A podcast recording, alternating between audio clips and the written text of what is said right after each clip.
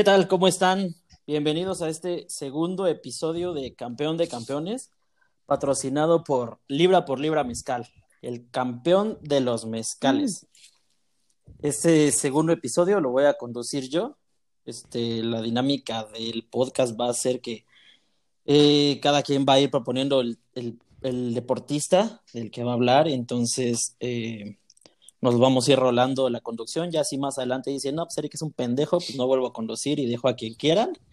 Pero por lo mientras, De una vez, güey, de me una toca a vez. mí el día de... Por lo mientras, te van a tener que chutar este capítulo conmigo. Con el buen Eric. Este, así es. Entonces, eh, bueno, están conmigo Omar Hernández, ¿Qué tal? ¿Qué tal? ¿Cómo están, Este- auditorio querido? Travesti y boxeador. Ah, Cuando gusten, doy clases los jueves. no. No co- y, no, cobro mucho. Y Mike, Mike, Mike González. De ¿Cómo mucho estás, Mike? gusto, ¿cómo están? Un placer conocerlos otra vez en este segundo episodio de, de Campeón de Campeones. Conocernos otra vez. Sí, de, de toda la vida. Vale. Ok, ok. Perfecto. Bueno, pues este, pues, pues vamos a darle a este segundo episodio. A ver qué sorpresas nos trae. Sí, sí, sí. Yo quiero saber quién es el, el personaje de hoy. ¿Quién, quién será? ¿Quién será el bueno? Pues vamos a ver. Y ahí, ahí cortamos y entra el intro, ¿no? Y después. Va. 10 de abril de 1988. Aproximadamente a las 5 y 10 de la tarde en la capital española, una pierna izquierda morena con calceta blanca apareció dos metros por encima del pasto, provocando la locura en 80 mil personas que movían sus pañuelos blancos mi- mientras gritaban y disfrutaban uno de los goles más hermosos en la historia del fútbol. Un día más en la oficina para el macho, el niño de oro. Un día más en la oficina para Hugo Sánchez Márquez. Ándale. Ese es, ese es el personaje. Eh, aplausos, personaje aplausos en el. Per, per- personajazo, yo creo. Muy buena. Muy buena lección. Para uno de los mejores futbolistas que ha dado México y, y yo creo que hasta de- del mundo en, en un- en una cierta escala. Mm, sin duda, sin duda yo creo que, digo, ya, ya hablaremos más eh, sobre el tema, pero yo creo que sin duda Hugo, el buen Hugo es, este, pues para mí, eh, de los mejores deportistas que ha dado México, a lo mejor, el, eh, si no es que el mejor, o dentro de los tres mejores sí está, pero bueno, ya, ya lo iremos viendo. Vamos a ver. Ok. Así. Este. Hugo Sánchez nació en la Ciudad de México el 11 de julio de 1958. Hijo de Héctor Sánchez y María Isabel Márquez, creció en una familia deportista. Su padre y dos hermanos mayores también jugaron al fútbol, mientras su hermana Erlinda Sánchez se dedicó a la gimnasia olímpica, disciplina que la llevaría también a participar en las Olimpiadas de Montreal 76. Que de hecho Erlinda es la que le enseña a Hugo su, su, su festejo característico de esta este mortal, bueno, sí, marometa Mortal invertido, adelante, sí, ¿no? ¿no? O mortal, así. Es A ver, a mí, a mí, a mí explíquenme bien porque yo no, ajá, yo no conozco mucho de, Este, de a ver, eh, y- eh, el, el fútbol Entonces, es cuando ajá. juegan 11, 11 contra 11 en un campo Ah, este, empastado. sí, sí,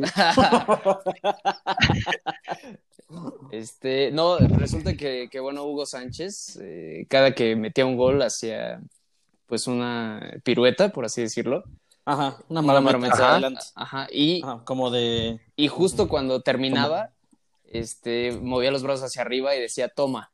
Entonces eso siempre es característico. En cada uno de sus, sí, de sus goles siempre, Goles. siempre hacía ese tipo de... Ok.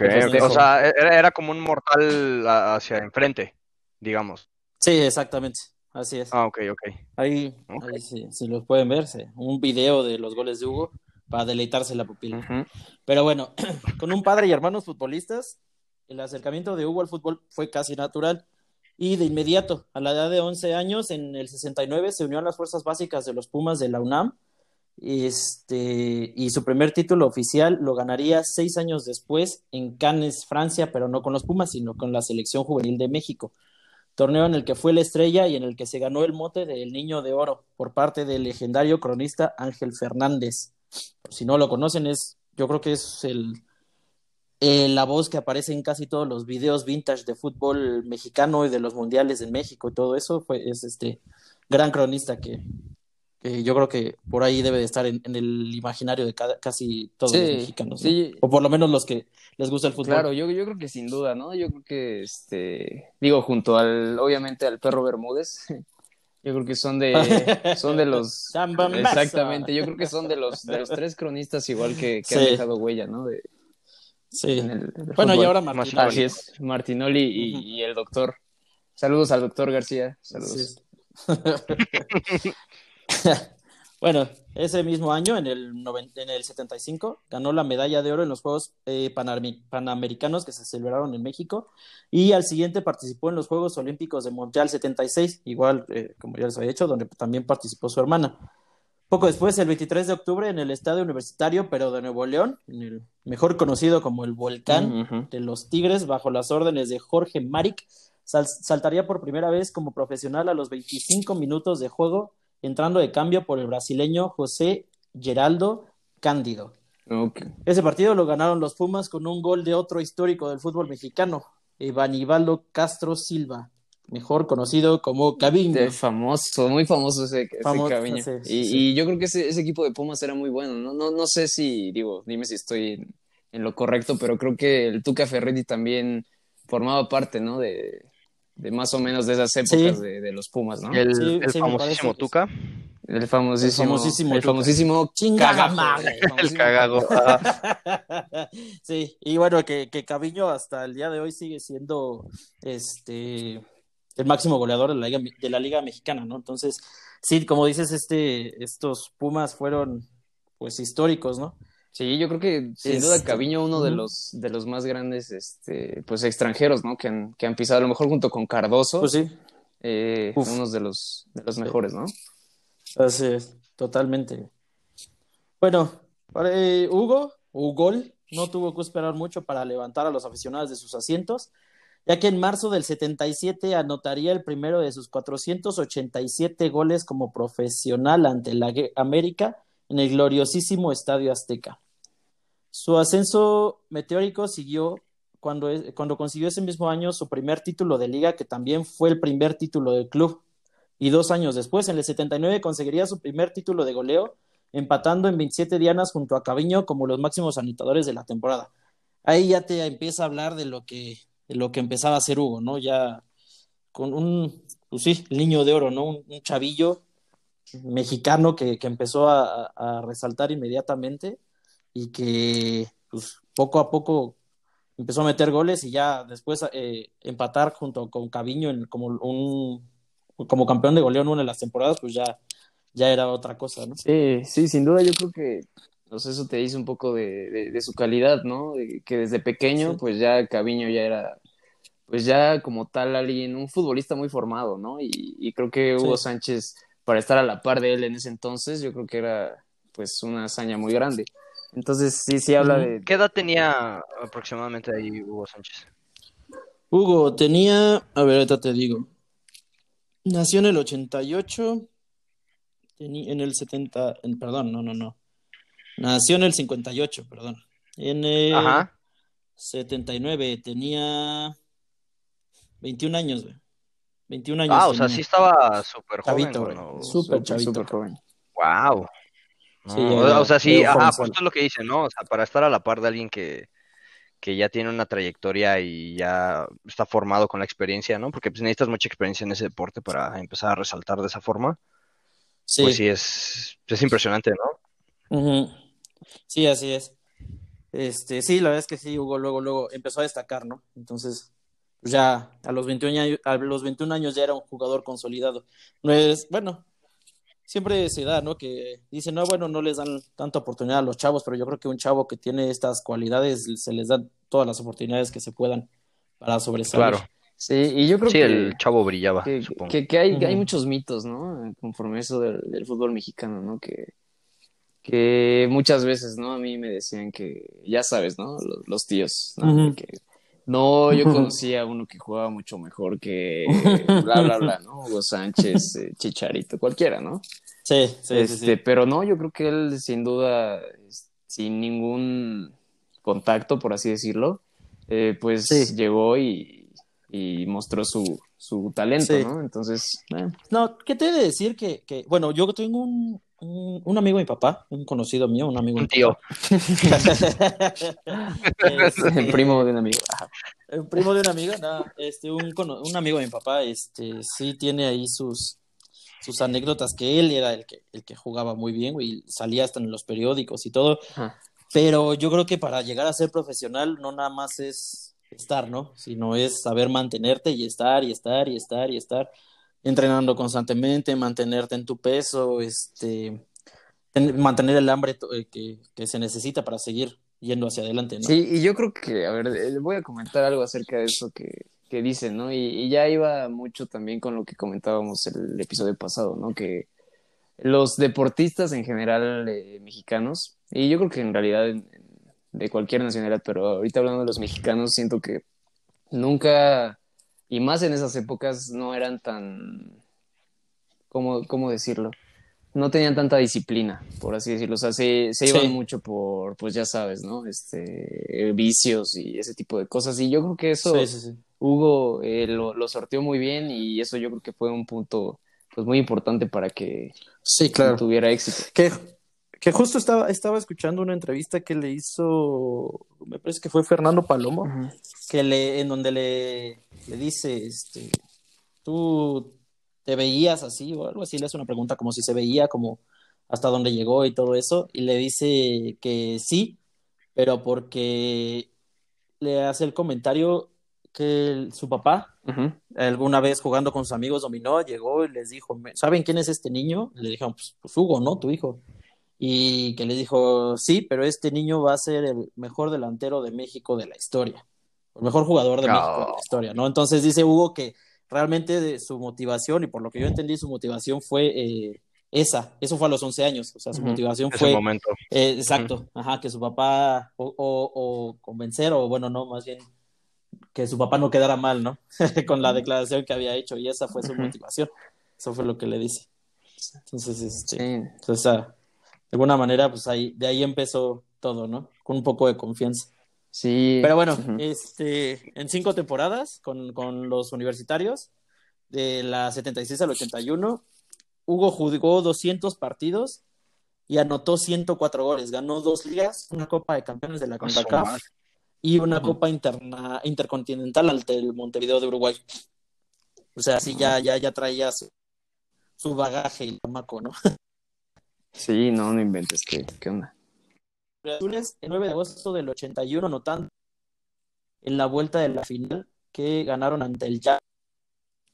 Mítico porque una, en la década de los 70 el Cruz Azul había sido este, el campeonísimo de, de, la década, ¿no? No, no porque... yo, ya, no, yo, ya, no, yo ya no voy a decir nada acerca de eso, pero bueno, digo, tengo varios amigos que, que, que son muy, muy seguidores del Cruz Azul, pero hijo, de verdad que ya, ya, ya lo Pobrecitos, ya. Like si quieren que hablemos del, del La maldición, la maldición del Cruz Azul, De la Así muñeca se va a llamar. De la máquina. Así se va a llamar. De la muñeca que enterraron en el campo del, del Cruz Azul, Los, las toneladas de costales de sal, ¿no? Que hay.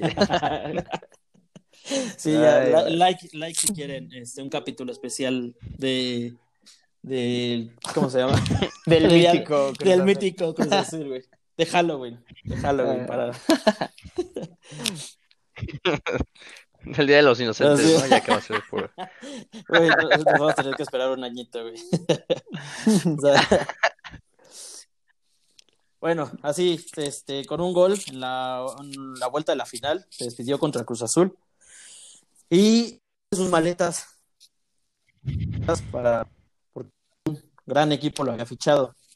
El mexicano Moreno Chaparrito, días después de esta gran final, al aeropuerto de Barajas en Madrid para cumplir, para cumplir uno de los más grandes sueños de todo futbolista latino, jugar en Europa, jugar en la élite del fútbol, para ser recibido eh, partido tras partido con gritos de indio, sucio, mexicano, pero no mexicano como ahorita no res sino mexicano de una manera despectiva, ¿no? Tanto en el Vicente Calderón, casa del Atlético de Madrid, eh, el club que lo había contratado, quiero otro estadio que pisara la ignorancia y el clasismo arraigado en clase española, salía a relucir ante cualquier pase fallado u oportunidad perdida. Entonces, mm. eh, bueno.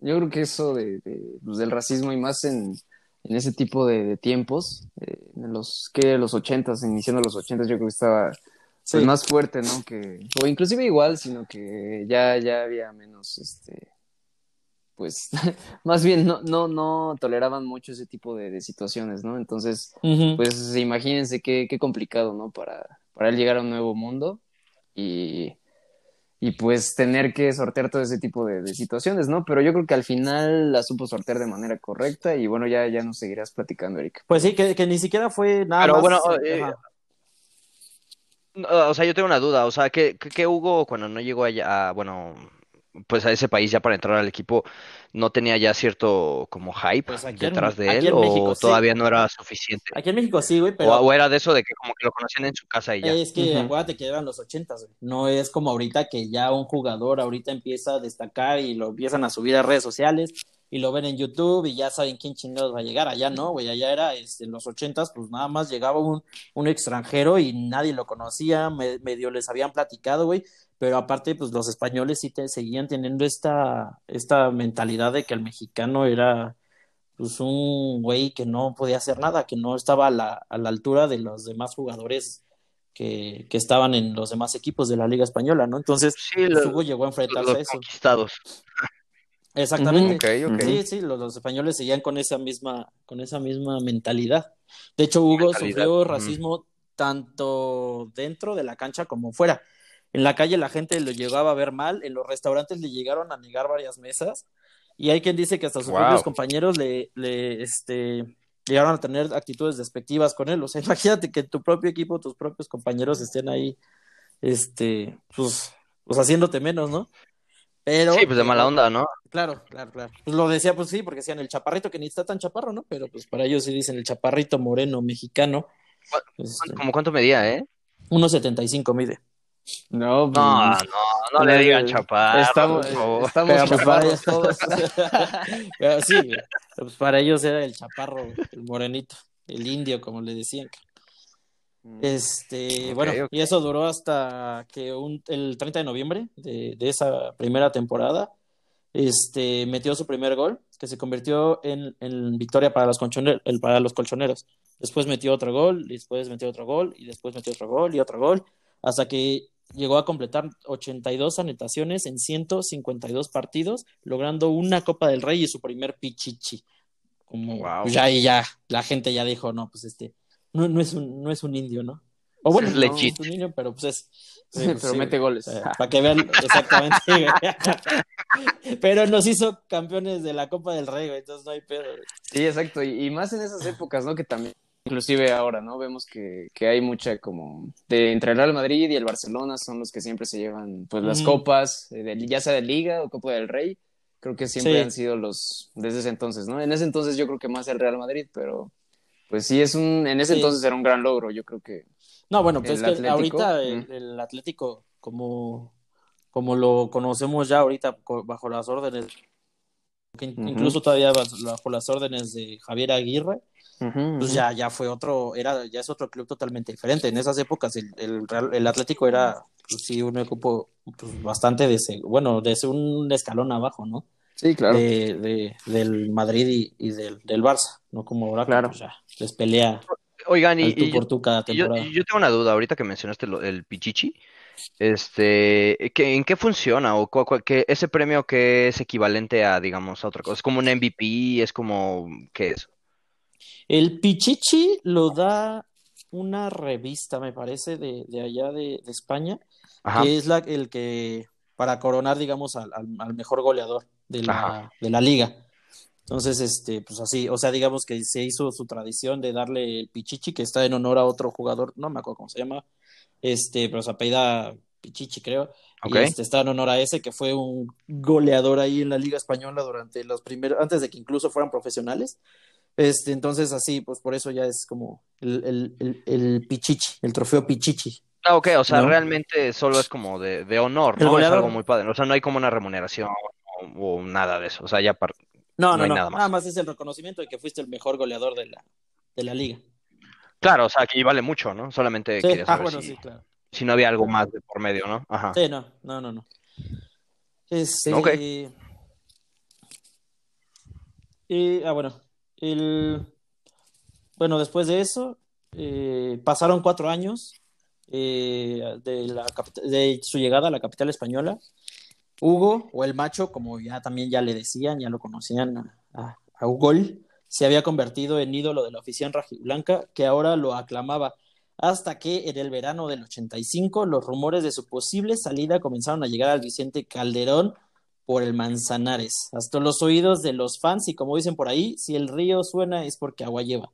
Y el Manzanares sonaba como nunca con la salida de Hugo, pero no a cualquier equipo. Los rumores lo llevaban de pasear por la ribera a caminar por el paseo de la Castellana hasta las puertas del Santiago Bernabéu, hogar del odiadísimo rival, casa del Real Madrid.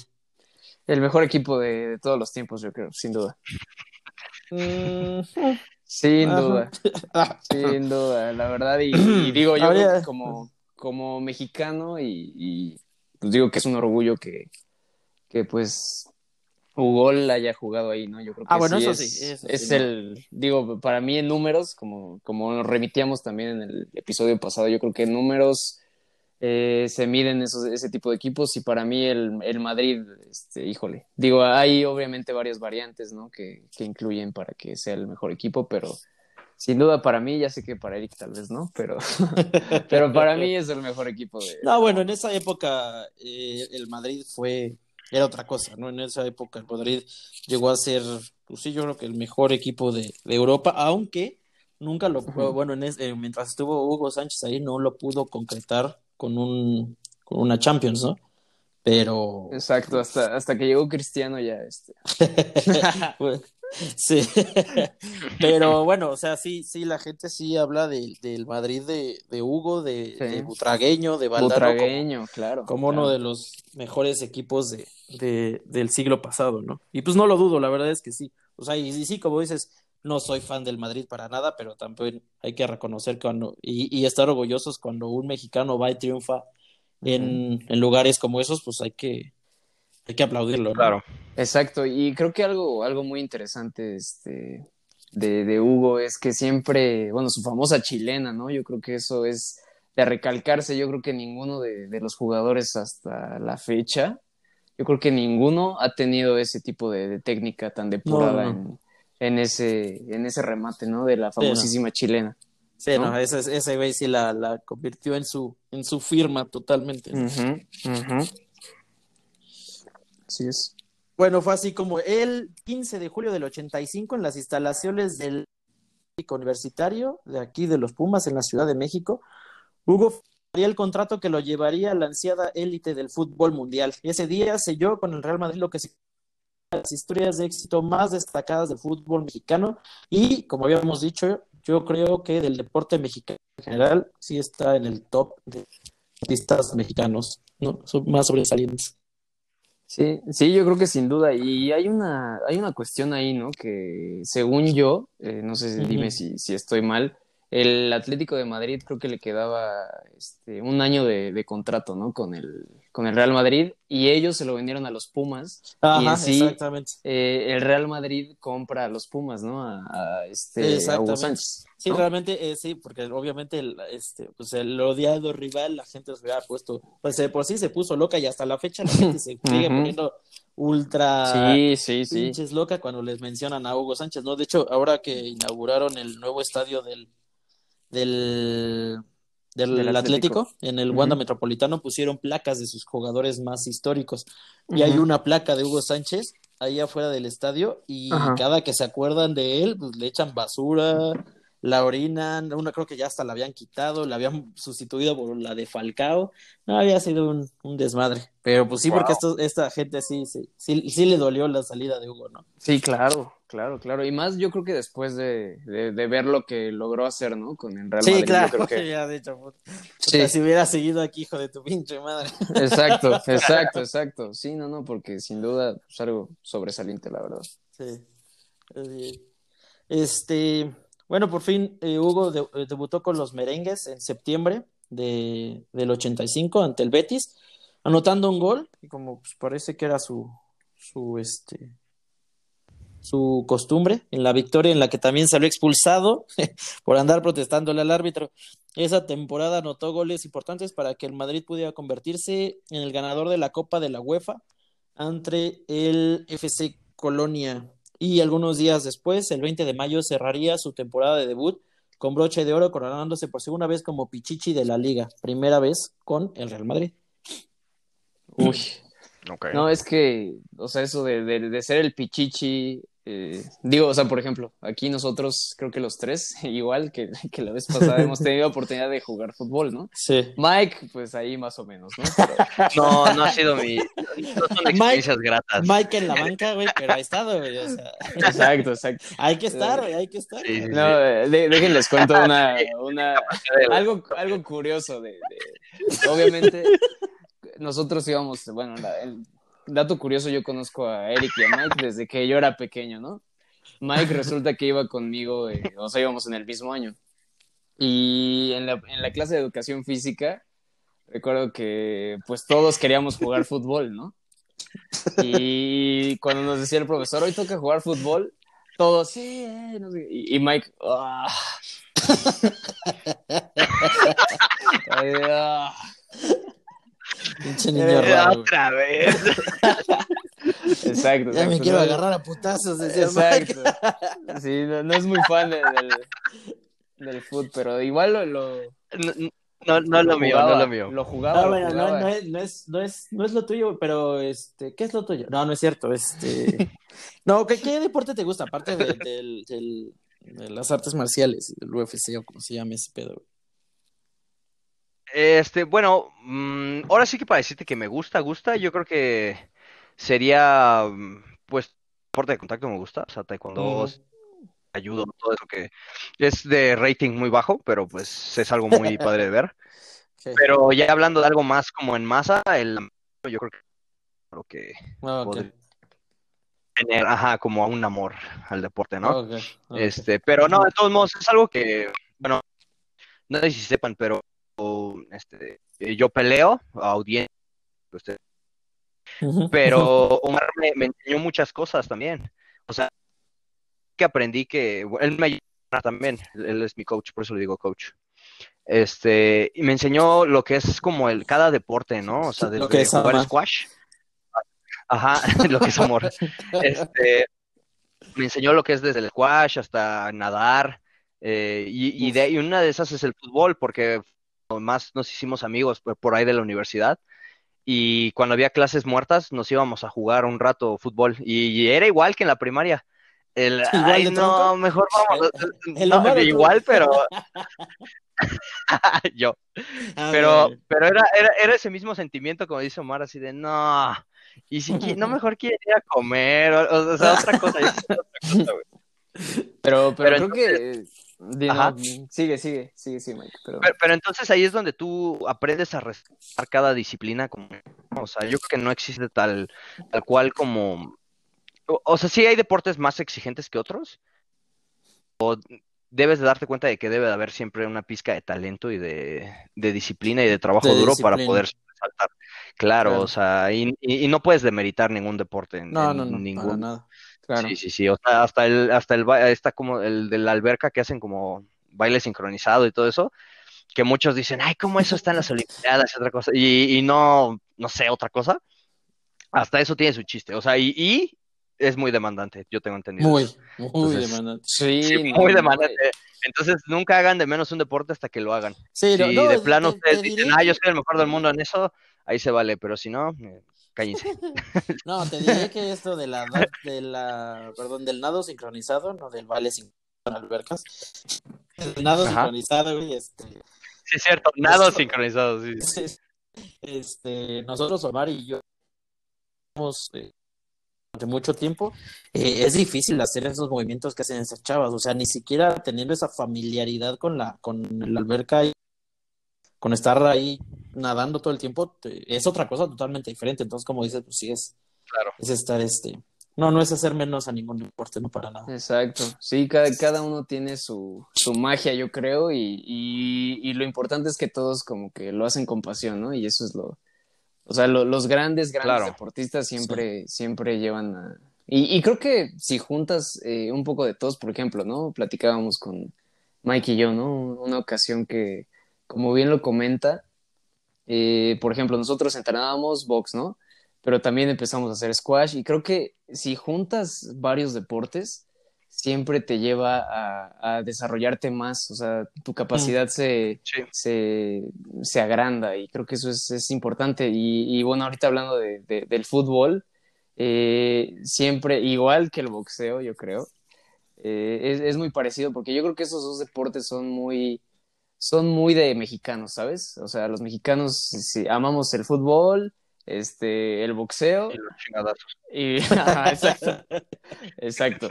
Entonces, este, siempre igual, ¿no? Como comentábamos la, la, la semana pasada, eh, siempre como que, ay, es muy fácil meter el gol y, claro. y chin, pero, o sea, tiene su chiste, o sea, los técnicos, todo esto, eh, cada posición, cada movimiento, eh, todo tiene su chiste. Entonces, eh, ahorita hablando de, Hugo Sánchez, yo creo que, híjole, o sea, de verdad que eh, Hugo sí es, como dice, como bien dijo Eric, pues, de los mejores delanteros, yo creo que de la historia, o sea, no solo de México, sino centros delanteros de la historia, o sea, de verdad. Sí, totalmente. Para mí, top 5, top 7, sin duda, ¿eh? Sin duda, el, el buen Hugo. Claro, y, es que yo, yo, yo, creo que algo que se le debe dar a los futbolistas, más que nada, es el manejo de la presión, ¿no?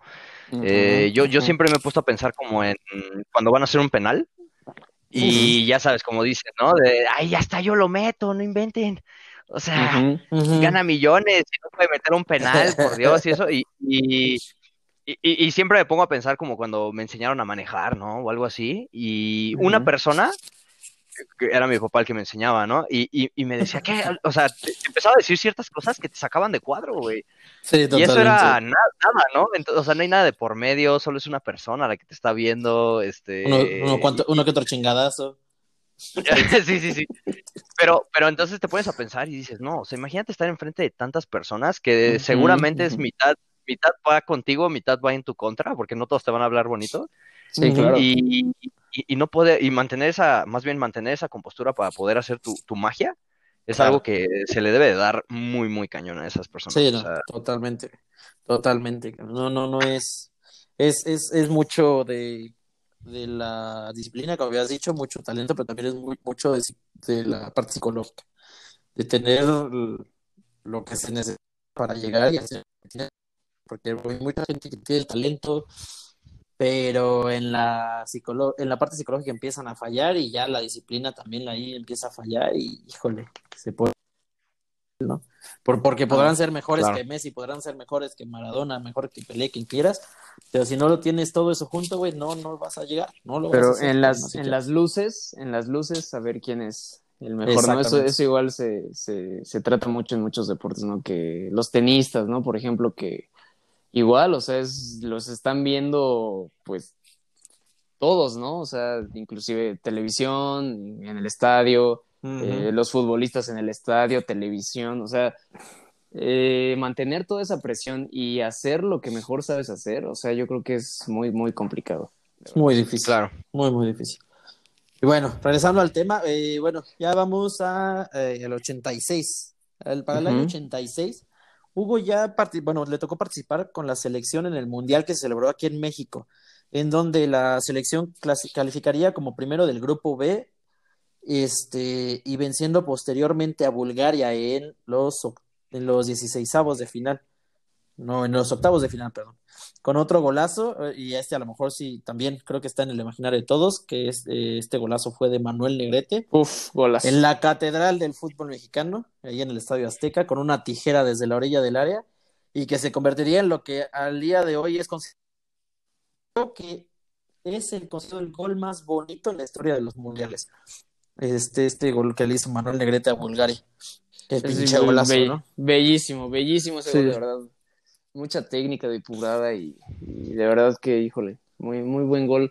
Eh, en, en, ese, en ese mundial hay un, hay un, pues, un hito de, de Hugo, ¿no? Que, pues, todos aquí eran, en ese tiempo ya estaba en el Madrid, había pasado por, por el Atlético, entonces, o sea, volver a ver a Hugo aquí era como Sí, ya, ver a un dios, ¿no? Como a lo mejor en su... de España, güey, o sea, ya exacto, el exacto.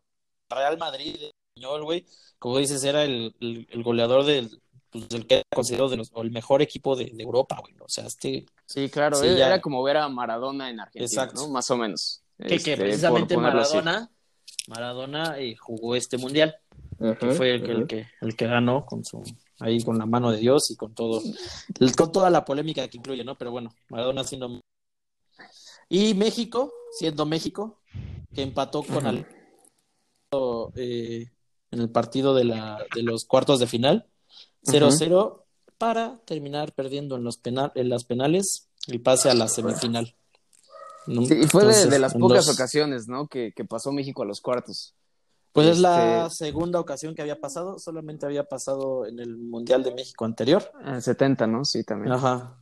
Híjole, ¿y aquí, qué creen que se deba? O sea, ¿creen que sea mentalidad o qué creen que sea suerte? Yo creo que sí era mucha mentalidad del mexicano en esa, en esa época. El mexicano no estaba acostumbrado a, a esa presión, que como decíamos, no, no, el mexicano estaba acostumbrado a, jugar aquí en México, güey, a, a este, a pues, a participar aquí, a estar aquí, ser la estrella aquí, pero pues no, no estaban acostumbrados a, pues, a cargar con esa, con la presión que también te impone un estadio azteca con 120 mil personas que están esperando que metas tu gol, güey.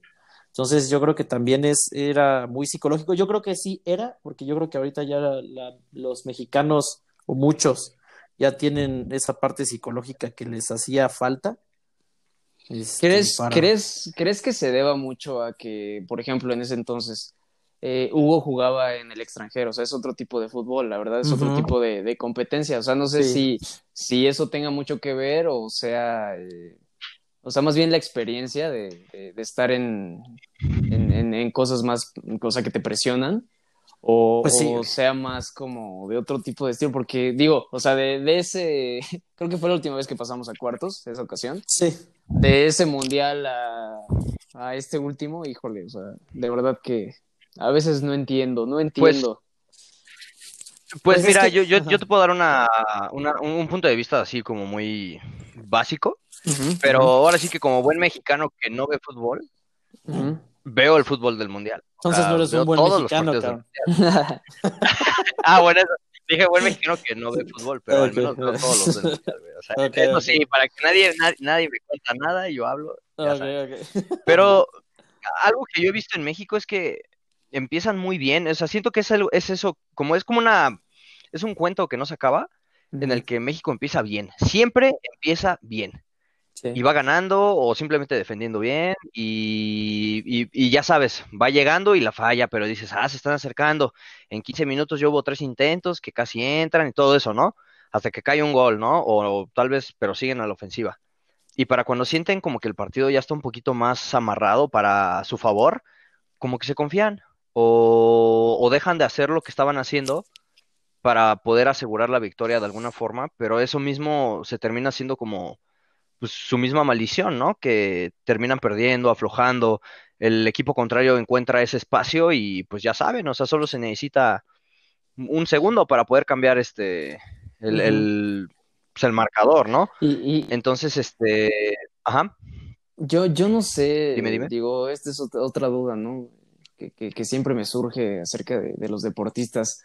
Eh, por ejemplo, ¿no? Conocemos a, a Hugo Sánchez, eh, a Rafa Márquez, a lo mejor, a Canelo, a Chao. O sea, lo que, lo que engloba a todos estos deportistas, yo creo que es la mentalidad, pero ahí entras un poco en el ámbito de la, de la polémica, ¿no? Esto también recuerden, campeón de campeones también tiene su polémica. Entonces, vamos a hablar un poco de, de, de, también, ¿no? O sea, ese, ese ego, ¿no? Que, que, maneja Hugo Sánchez. Ego, Ego Sánchez. Ego Sánchez, exactamente. Entonces, no sé si, si, o sea, porque muchas veces nosotros eh, culpamos, ¿no? De que ah, se, se, cree mucho, ¿no? O, X cosas. Le falta humildad. Le falta humildad, exactamente. Pero bueno, pero miren, o sea, si, si analizamos a los deportistas que han sido mm, por lo regular así, o sea, exitosos, la mayoría, no es que todos, no, no generalizando, pero la mayoría tienen eso, o sea, se la creen, ¿no? O sea, eso es, yo creo que es muy importante, se la creen. Ah, bueno. Y, y ellos, pues, o sea, no les importa que digan en el, aquí en el mismo país o lo que sea, pero sin duda ellos hacen su trabajo y lo hacen bien, ¿no? Entonces. Sí, claro. bueno, yo, yo, yo no sé, güey. Yo, yo, yo no soy tanto de ese estilo. O sea, yo sí, claro que tienes que creértela, pero no necesariamente tienes que andarlo divulgando, güey. Eso es lo que yo digo, no es necesario, güey. O sea, te, lo, te lo guardas para ti, o sea, porque sí, o sea, eh, en de las, de las entrevistas que escuché ahora eh, con, de Hugo Sánchez y todo, pues sí dice, ¿no? Pues, te entiendes también por qué tienes que formarte ese, pues ese ego, que tiene que formarse una coraza para, para rechazar todas estas, pues por ejemplo, que te estén gritando indio en un Vicente Calderón o en un Camp Nou o en un, este, o en un Santiago Bernabéu, que son, este, son escenarios impresionantes y que 80 mil, 90 mil, 100 mil personas estén gritando indio, este, porque fallaste un pase, pues sí necesitas creértela, ¿no? Porque si no, pues claramente, pues, pues se te baja, güey. Pero, este, bueno, o sea, por esa parte, pues también entiendes todo, todo eso, ¿no? Lo, único que yo no estoy tan de acuerdo es andar, andar de bocón, ¿no? O sea, puede ser muy bueno y creértela y, y, demostrar que es muy bueno sin, sin andar de bocón, pero bueno, de ahí en fuera, pues está bien, güey, o sea, cada quien tiene su estilo. Ok, ok. ¿Qué opinas? ¿Qué opinas, Mike? Pues mira, yo creo que es algo es algo muy curioso porque hay diferentes tipos de, mentalidades, ¿no? O sea, hay quien se lo puede tener firme, que no importa si un estadio, como dice este Eric, este, te lo esté repitiendo, nunca va a entrar esa, esa energía ni las palabras hacia ti. Pero hay personas que no pueden lidiar con eso, ¿no? Y, tienen que de alguna forma afirmar eso. Sí, claro. O sea, que son los mejores. Y tal vez lo hacen de, una forma media, pues, antipática, digamos, o que no, no, no les es agradable a, mucha gente. Sí, claro. Pero pues, tienen que hacerlo, ¿no?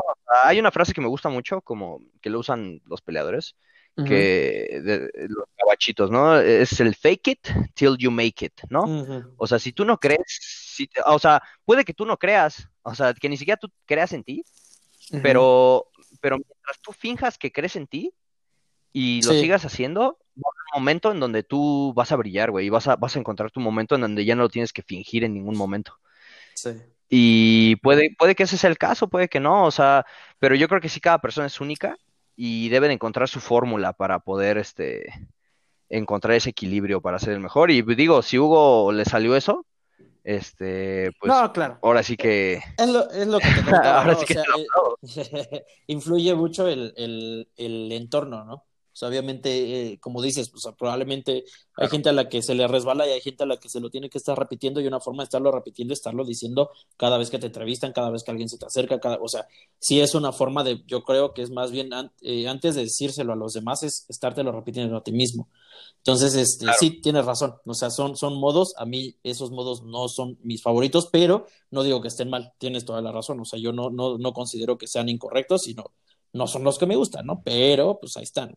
O sea, cada quien tiene su propio tienes, que admitir que mientras salga la chamba. Ah, no, pues, claro. Claro, claro. Este, pues sí, yo opino eso. Y, pero lo que tengo que también decir es que, por lo que yo tengo entendido, es que Hugo Sánchez es así hasta la actualidad, o sea, y no, y ya no juega. Entonces, este, pues tal vez no es algo que lo, tuvo que repetir para jugar, ¿no? Tal vez es simplemente así y es, y, o, o simplemente ya tanta gente lo idolatra que pues ya también ya se la creyó y, se le fue esa humildad. su personaje, no lo sé.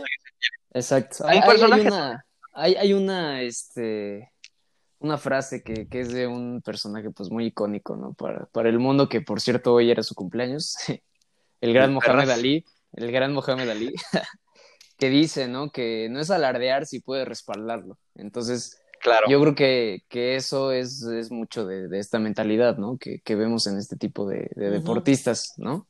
Sí, claro. Sí, claro. Bueno, continuamos. en, en, abril del 88, como ya les había comentado y como abrimos este episodio, el abril del 88 anotaría su gol más representativo y uno de los más bellos de la historia con una chilena impecable ante el Logroñés en la cancha del Santiago Bernabéu. Yo creo que uno de los goles, bueno, su gol más icónico, su gol más histórico, el gol con el que el 90% de la gente recuerda a Hugo Sánchez y es una chilena en la que tomó el balón de espaldas a la portería con la pierna izquierda y cruzándole hasta, hasta el ángulo contrario, ¿no? Contra una chilena de esas de las que se tienen que repetir una y otra vez hasta que te la aprendas, ¿no? O sea, no, no, una obra de arte. Una, como dices, ¿no? O sea, una super obra de arte. Sí, ¿no? Incluso hay una entrevista, ¿no? Que, que no recuerdo que si era Cristiano Ronaldo, creo que era Cristiano Ronaldo el que estaba por romper un, un récord de, de, Hugo Sánchez. Ah. Y en ese entonces les preguntan, ¿no? Este, oye, ¿tú qué es lo que más este, te gustaría tener de, del otro, ¿no? Y lo que justamente Cristiano Ronaldo dice, pues es su chilena, o sea, nadie, nadie, yo creo que nadie en la historia del fútbol ha tenido la chilena de Hugo Sánchez, ¿eh? sin duda. Sí, totalmente. que, que, precisamente eh, dice Hugo que tuvo que repetir aproximadamente esa, esa chilena entre entrenamientos y partidos unos 15 mil veces hasta que por fin le salió, ¿no, güey? Este, pues, entonces ahí está la probabilidad hasta que la consigues, ¿no? Repetir, repetir, repetir.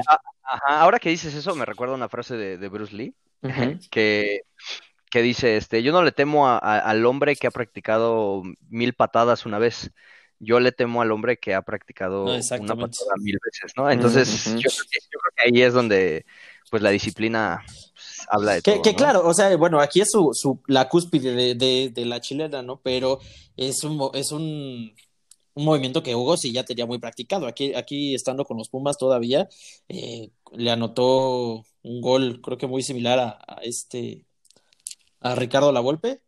Él siendo su némesis. Exactamente, siendo portero del Atlante, este, la Volpe, y la Volpe dijo, no, pues este, puro, pues puro pinche churro, ¿no, güey? O sea, no, no, en la vida vas a volver a meter un gol como estos, y al otro partido, pues toma la que le clava uno del otro lado, ¿no, güey? Toma. Ay, güey, o sea, pero, o sea, o sea, yo de ver, o sea, no puedes meter chilenas de churro, o sea.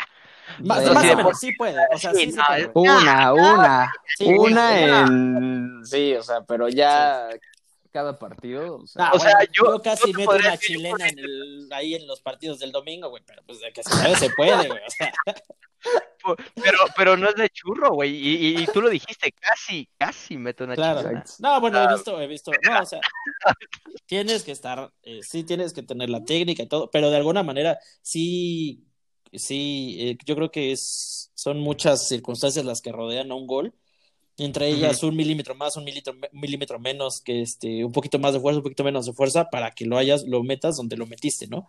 Entonces, este, pero bueno, aquí también cuando ya lo practicas y lo repites y lo repites y lo repites y lo repites, pues ya se vuelve un hábito y ya, ya, no, no, no, para Hugo no era un chur, para Hugo era pues, su firma, ¿no? Era, como dije, era un, un día más en la oficina para Hugo. El pan de cada día. Exactamente. A la siguiente. bueno, disculpe, o sea, algo que me sorprende de esto es que, como siempre hay goles que, que remarcan la historia, ¿no? O sea, para mí es como el, pues, ah, o sea, metieron 600 goles, ¿no? Pero como de esos 600 goles, o sea, hay tres que dices, válgame Dios, y que toda la, o sea, toda la fanaticada del fútbol recuerda, o sea, es algo muy... Sí, claro. Muy impresionante, ¿no? Es que yo creo que tienen que ver muchas cosas, ¿no? Tienen que ver este, en qué momento lo haces, este, la, pues sí, la calidad, en qué partido, con la calidad del gol, la calidad del gol, este, la técnica con la que la metiste o, o, lo que significa el gol, ¿no? A lo mejor este puede ser un gol muy mal, o sea, muy, no muy malo, pero un gol ahí que nada más llegan a empujarla, pero este, pero ese te hace pasar a los, a la final, ¿no? O ese te hace ser campeón, o este, puede ser un gol como este, que pues era una, en un gol más en un partido de liga, pero pues es que es el, es el escenario perfecto, ¿no? Es un, en el Santiago Bernabéu, otra de las catedrales del fútbol en el mundo, uno de los estadios más bonitos, claro. yo creo que también del mundo, y que este, ante tu propia, ante tu propia fanaticada, ante tus propios este, aficionados, que metas un, un, un gol de esa calidad, pues sí, se queda en, la, en, el, el, imaginario de toda la gente a la que le interesa, ¿no? Pues tanto, tan se quedó y tan impresionante fue, güey, que, este, que pues, la gente estuvo tres minutos aplaudiéndole y agitando los pañuelos blancos y, y, y vitoreando a Hugo, güey, porque pues sí fue, o sea, si tú lo ves en repeticiones, un pinche golazo, güey. Sí. O sea, se pasó. Sí, sí, sí, Se la voló. Sí, sí, sí. Se la voló, güey. Eh, bueno, en la siguiente temporada, ya en, el, en la 89-90, Ugol hizo honor a su apodo empatando el récord de Telmo Zarra de más goles en una sola temporada, que también le valió para ganar la bota de oro como máximo romperredes de Europa. O sea, pues otra vez ya, otra vez ahí Hugo siendo el, máximo anotador. Eh, bueno, siete temporadas después de aquella. suyo. Así es, siete temporadas después de aquella traición o decisión histórica a los colchoneros, al, Atlético de Madrid. Depende a quién le preguntes, ¿no? Si, le preguntas a los, a los merengues, pues, pues es, es una gran decisión. Si le preguntas a, los, a los del Atlético, pues te van a decir que, pues ya sabemos cómo lo tratan, ¿no? Pero bueno, siete temporadas después, Hugo se despidió de la Casa Blanca el 21 de marzo del 92, llevando a sus espaldas cinco ligas españolas, tres Supercopas de España, una Copa del Rey y una Copa de la UEFA, además de cuatro pichichis. Este, el quinto, en o sea, cinco en total, y 240 partidos en los cuales anotó 164 veces, habiendo formado parte de lo que fue el mejor equipo del siglo XX, habría que reconocerlo y jugando junto a otras leyendas de la talla de Emilio Butragueño, Jorge Valdano y Fernando Hierro. Sí, o sea, el jugadorazos, jugadorazos todos. Sí, no, pues el palmarés de Hugo, ¿no? Estar con esos jugadores que hoy siguen siendo leyendas de, del mundo, literal, del fútbol mundial, la verdad es que sí. Te, te da una idea de lo que, de lo que fue Hugo. Y, se podría decir que hay algo como, o sea, en ese tiempo que estuvo Hugo Sánchez tan vigente y tan importante, que hubo un jugador así a la par de él, o sea, como tipo ahorita que Messi y Cristiano. Bueno, es que, Hugo siempre le tocó... o él era... Estaba que Cruyff, ¿no?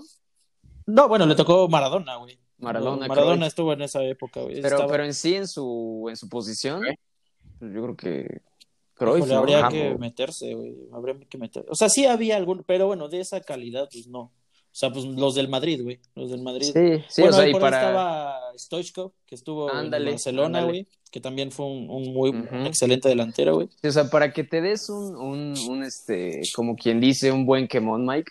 Hugo Sánchez, Hugo Sánchez es para mí, o sea, de en la época, o sea, en toda la historia del Real Madrid, junto a Di Stéfano, este, Cristiano Ronaldo, Raúl, eh, yo creo que es de los mejores cinco eh, delanteros que ha tenido el Real Madrid. O sea, sin duda, sin totalmente. duda. ¿eh? Totalmente. Ok, ok. Y este. Okay, entonces sí, sí, fue, sí fue grande entonces. No, bueno, o sea, tú vas, tú vas, a, bueno, yo no he ido al, al, al, este, al museo del, del Bernabéu, mi hermana ya fue y sí, o sea, me platica que tú vas ahí, o sea, Hugo tiene un lugar, este, que yo creo que debería de tener aquí en México, güey, o sea, Hugo tiene un lugar, eh, Dios, o sea, sí, sí fue un, este, sí, sí fue un, un adelantado, digamos, de, de, digamos, crack. Digamos un Cuauhtémoc blanco en el América, güey. Algo así. Sí, sí, sí, Pero en el Real Madrid. Exactamente. Exactamente. Así es. Pues ya de regreso a México. Yo dije un Cuauhtémoc blanco en la política, ¿no? no, no, no, no. No nos metamos ahí, no nos metamos. Es peligroso. Son aguas peligrosas. En la política. No, no, no. Un cuau, un eh, No, no, es verdad, este está mejor. Un cuau en la actuación. Crack. Crack. Crack, güey. Crack hizo la cámara, cabrón. aportaciones.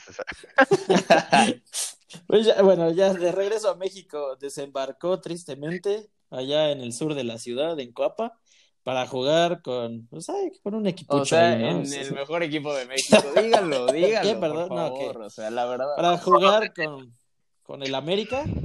pues ahí, este. Pues hay un equipucho ahí de aquí de México, ¿no?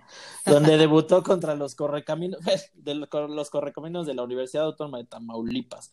Pues que, que bueno, no sé, siempre he pensado, ¿no? Que, que es lo que es pasar de jugar contra el Barça, contra el Atlético, contra el Sevilla, contra todos esos equipos y, regresar aquí a México y, pues, jugar con, digo, no por demeritar a los correcaminos, ¿no? Pero pues ya ni existen, güey.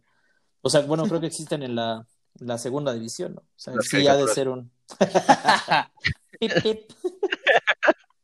Pero, digamos, regresó porque, o sea, no, se pues acabó ya, ya no dio el ancho, ya, ya, ya, ya, estaba más grande. De hecho, su Eh, última temporada ya no, no pudo jugar mucho, güey. Estuvo lesionado un buen, un buen tiempo. Ah, ok, o sea, ya no inclusive- era redituable tenerlo tampoco. ¿no? Inclusive cambian, o sea, bueno, eh, los técnicos a veces eh, cambian de planes, ¿no? A lo mejor ya no ves a, a un jugador en tu sistema, ¿no? Entonces, en ese entonces me acuerdo que estaba Leo Ben Hacker, si no, si no mal recuerdo, en el Real Madrid. Sí, creo que sí. Y fue el que ya casi, casi no lo, pues no lo dejaba jugar o, o le ponía muchos peros. Entonces, eh, también eso a veces eh, tiene mucho que ver, ¿eh? Sí, el tipo sí, de, de entrenador que, que tienes, porque para mí Hugo todavía tenía unos, tal vez que, dos años Sí, eh, sí, en la élite, ¿no? Ahí Pero en bueno, también Madrid. estuvo lastimado su última temporada. Yo creo que también eso influyó mucho. Sí, sí, sí, sí, sin duda. Bueno, desembarcó aquí en el América, eh, debutando con gol contra los Correcaminos de Tamaulipas, güey. Y un año más tarde regresaría a España, es lo que hablabas, güey, si todavía le quedaba un rato, fichado por el Rayo Vallecano, con quienes anotó 16 goles en 29 partidos. Este, que ahorita, pues ya en estas épocas, 16 goles dices, pues, eh, cualquier cosa, o sea, O es sea, cualquier cosa, eh, güey. eh, el Rayo Vallecano es como el... El Caxa, güey. No, no, menos yo creo. Bueno, más o menos. Más, Más o menos. o- De México, ¿no? Pero Sí, bueno, con ellos anotó 16 goles en 29 partidos para así cerrar su participación en la que muchos consideran la mejor liga del mundo hasta el día de hoy, con 234 goles en 347 partidos. O sea, sí traía una producción altísima. güey. Sí, O sea, sí, sí traía una. O sea, más, este, más de medio gol por partido. güey. O sea, sí, ya, ya. Este, estos 234 goles lo mantuvieron como el máximo goleador extranjero de la liga por más de 20 años hasta que apareció un tal Lionel de apellido Messi para arrebatarle el título en 2014. También, eh, bueno, Hugo también sostuvo el récord de más goles anotados en una temporada, eh, con 38, empatado con Telmo Zarra, hasta que un lusitano de apellido Ronaldo lo superó en la temporada 2010-2011, anotando 41 goles, que también luego se lo, prepararía, eh, lo apropiaría Lío con 50 en la temporada 2011-2012. Ah, pero ya estamos hablando de... De dos. O sea, sí, ajá. dos bestias, güey, dos monstruos. Sí, dos de top 5 de toda la historia. Sí, güey, sí, totalmente. Sin duda. No, y digo, o sea, el tamaño de, de lo que, de la hazaña es que por más de 20 años no hubo alguien que, que lo, lo superara, ¿no? Y, y sigue sin haberlo, güey. A final de cuentas, ahí está. Hugo creo que sigue siendo el tercer eh, máximo anotador extranjero de, de la Liga Española, güey. O sea, ahí siguen. Ya Sí, son sí, sí, 30, cuar- 30 años después y ahí sigue Hugo. Wow. ¿no? O sea, sí, te habla de lo que, de lo que es, güey. Este, bueno, el pe- ajá. Eh, yo tengo una duda, ahorita que hablan de Messi, de este, el CR7, Ujú. ¿es- ¿esto habla de, de que el, el fútbol sigue innovándose de alguna forma o simplemente que estas personas son muy talentosas? No. Que no sé seguir avanzando el deporte. Yo creo, mira, como en todos los deportes también, o sea, creo que hay nuevas eh, maneras, ¿no? De entrenar, nuevas maneras Claro. de, de prepararte. Sí, Entonces, yo creo que, o sea, es mi opinión, ¿eh? Es mi opinión. Eh, que los deportistas de ahora, tal vez, y solo tal vez, son mejores que la mayoría Ah, de los de sí. antes. Por las cuestiones de entrenamiento, por las cuestiones Sí, sí. de preparación mental, Sí, eh, claro. más, más profesional todo el asunto en todos Sí, digamos, no tanto por la cuestión de talento, sino por la preparación que ya... Exacto. Claro. No, pues ahora, ahora sí, o sea, te controlan hasta cuántas veces respiras al día, güey, claro. No, sí, totalmente tiene algo que, algo que influye, pero yo creo que eso también hace, te pone una dimensión en lo que son estos dos güeyes, ¿no? O sea, con esto, porque antes, pues, los jugadores eran, este, pues muchos ni siquiera eran profesionales de tiempo completo, güey, muchos tenían trabajos, eh, aparte, a veces iban a trabajar a otros lados, güey, este, o sea, fuera de, digamos, del Real Madrid y del Barcelona, en equipos más chicos, pues sí había todavía jugadores de primera división que de repente tenían que hacer otros trabajos, pues porque no era lo mismo, güey, no se les pagaba lo mismo, no vivían de esto nada más, güey, y este, Wow, no sabía eso. Yo, yo pensé que ya estando en primera ya, ya era como... no, en esas, Ya, en esas épocas todavía seguía siendo no tan ama- no tan amateur, digamos. Bueno, es que no era amateur, güey, sí era profesional, pero no es tan al nivel de hoy. Ajá, claro. No es al nivel de hoy de ninguna manera. Y yo creo que eso nos pone en perspectiva de lo que lo que son Messi y Cristiano, ¿no, güey? Que son, no, o sea, son unos, son otra cosa, güey. La verdad es que sí. O sea, trabajo y todo, pero el talento que tienen está en otro nivel totalmente. Ok, ok. sin duda. Like. Like. el episodio de estos dos. bueno, el, el Pentapichichi colgó los botines el 4 de mayo de 1997 en un partido contra el Santos Laguna mientras jugaba con aquel mítico Atlético de Celaya que había traído a jugar también a Butragueño, a Michel y al mismísimo Hugo, aquí en México, ¿no? Que también ese Celaya, un caso atípico que de repente llegan, que volvemos a lo mismo, no era lo mismo, o sea, son 20 años atrás, güey, y era muy diferente el fútbol, o sea, todavía te encontrabas que venían a jugar este tipo de jugadores aquí en México, güey. Ahorita ya no es mm. tan, típico. Sí, digo, el último caso fue que el de Ronaldinho, ¿no? Yo creo que jugó en Querétaro y ya fuera de eso, este, a lo mejor pues ahorita este, que acaba de Pep, ¿no? Pep Guardiola ah, que jugaba en Dorados. Ajá, en el 2004, 2006. Y este, y ahora, pero bueno, Pep no era, no era un butragueño, güey. No, sí, no, no, no, O sea, es un buen jugador, pero no estaba a esos, esos niveles. Y, creo que aquí, aquí también hay que recalcar un poco la historia de Hugo en la, en la selección, que la verdad de, pues nunca terminó, yo creo que su cúspide fue en el 93, en la Copa América, pero nunca terminó por explotar bien en la, en la selección. Pues su cúspide, cúspide, que fue por ahí del 89 al 91, güey, pues no fuimos al Mundial. No, pero me refiero, me refiero a la cúspide de, de lo que logró en la, en la, ah, selección. Ah, pues Yo creo que fue, pues eso, ¿no? Y eh, fuera de, de, eso fue la, la, famosísima de Bora, ¿no? Que se quedó con los cambios. O, no sé si fue Mejía Barón. no, fue Mejía Barón, Mejía Barón. Mejía Barón, perdón que se quedó con los cambios y pues simplemente así quedó la historia de Hugo en, digo, un poco, sí, un poco, eh, un poco triste, pero bueno, a final de cuentas, es que es un deporte de equipo, güey, no depende de ti. Claro, Entonces ahí es... como el mismo asunto con Messi y Cristiano, ¿no? Que en los mundiales no... Claro, porque no traen un equipo de esos niveles. No, no llegan, ajá, exacto, ¿no? Sí, sí, sí, sí. sí, totalmente. Ok. Totalmente. Este, bueno, ya en su faceta como entrenador, que no fue igual de exitosa, pero eso no que, que haya sido mala, eh, fue el primer entrenador en ser bicampeón en el formato de torneos cortos con sus amados Pumas de la UNAM en el 2004. Este, muy buen equipo. Muy, muy buen equipo, muy buen equipo. Jugaban muy bien. Y este, y bueno, eso lo llevó a la selección después del Mundial de 2006, con la que según a mi parecer no estaba haciendo tan mal papel, pero también lo pusieron a, dirigir un equipo de chamacos medio faltos de mentalidad, güey, y terminaron no, no goleando a Haití como debían y quedándose fuera de los Olímpicos y valió gorro. Yo, creo que, que, le faltó, le faltó una oportunidad a, Hugo en la selección, güey. Yo sin creo duda, que sí, sin duda. Porque a final de cuentas la selección, o sea, sí tienes que ser un buen entrenador, güey, pero yo creo que tienes que ser un muy buen motivador y yo creo que eso sí tiene Hugo, güey, con sus equipos. Sí, pues inclusive, no recuerdo cuándo fue, fue la Copa América, creo que de 2008. Eh, hizo un, pues, un papel muy bueno, igual quedaron creo que en tercer lugar, atrás de, de, Brasil y Argentina. exacto, ahí con, cuando estaba, pues, ah, pues fue cuando le ganaron 2-0, bueno, le ganaron la selección 2-0 a Brasil con un gol de, con goles de Neri Cardoso y de un pinche golazo de Neri Cardoso, güey, que se tragó a Messi. Neri, Castillo, Neri Castillo. Castillo, perdón, perdón. Castillo. Sí, Cardoso es el otro, güey. sí, no, ese, ese cuate, ¿quién, quién sabe qué, qué, fue de él, pero era muy bueno y, en ese en ese torneo hicieron un, una muy, muy buena actuación, la verdad.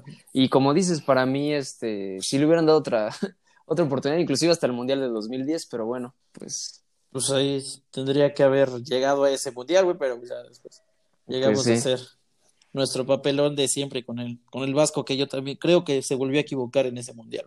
Sí, igual, sin duda.